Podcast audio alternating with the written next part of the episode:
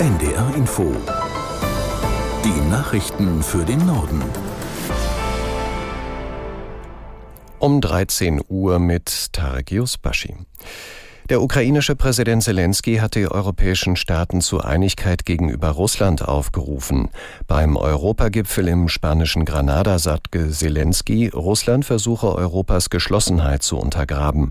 Aus Granada Jakob Mayer. Zelensky hat nach eigenen Worten substanzielle Vorschläge für die Verbesserung der europäischen Sicherheitsarchitektur im Gepäck. Für die Ukraine gehe es vor allem darum, vor dem Winter ihre Luftverteidigung zu stärken.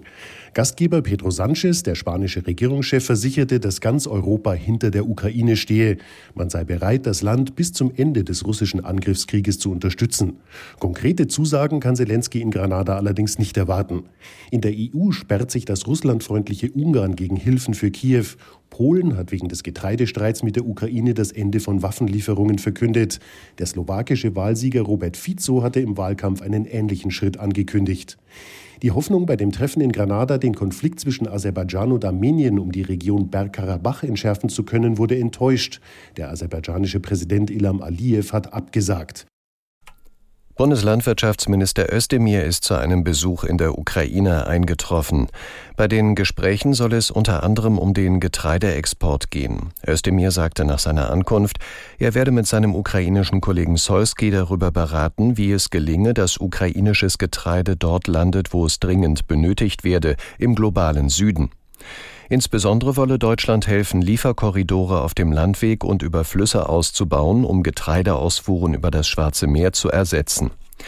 Er besuche das Land aber auch, um der Ukraine zu versichern, dass Deutschland ohne Wenn und Aber an ihrer Seite stehe, so Özdemir weiter. Der Internetkonzern Google muss auf Druck des Bundeskartellamts Anwendern mehr Kontrolle über ihre Daten einräumen. Laut der Behörde können Nutzer künftig besser steuern, was mit ihren Daten geschieht, wie Google sie einsetzen darf und ob die Daten über Dienste hinweg genutzt werden dürfen. Aus Bonn Jochen Hilgers. Bisher führte Google die persönlichen Daten ihrer Kunden zusammen, wenn diese unterschiedliche Dienste des Unternehmens nutzten, zum Beispiel Google Shopping, Google Play, YouTube oder Google Maps. So konnte der Internetgigant leicht persönliche Profile seiner Kunden erstellen, um zum Beispiel Werbung zielgerichtet einzusetzen. Gemäß der Erkenntnis, je mehr Daten, desto besser das Geschäft. Das soll aber in Zukunft nicht mehr ohne Zustimmung der Nutzer möglich sein. Google verpflichtet sich zukünftig, seine Kunden zu fragen, ob sie mit der Zusammenführung ihrer Daten einverstanden sind. Wie genau das erfolgt, ist noch nicht definiert, wird vom Bundeskartellamt aber nach eigenen Angaben überwacht. Vor allem, so sagt das Bundeskartellamt, dass die Abfrage nicht manipulativ erfolgt. Nach dem schweren Busunfall in Venedig geht die Suche nach den Hintergründen des Unfalls weiter. Nach Angaben der italienischen Behörden sind jetzt alle Opfer des Unglücks identifiziert. Aus Rom Jörg Seiselberg. Unter den 21 Toten sind nach Informationen der Präfektur Venedigs auch drei Deutsche.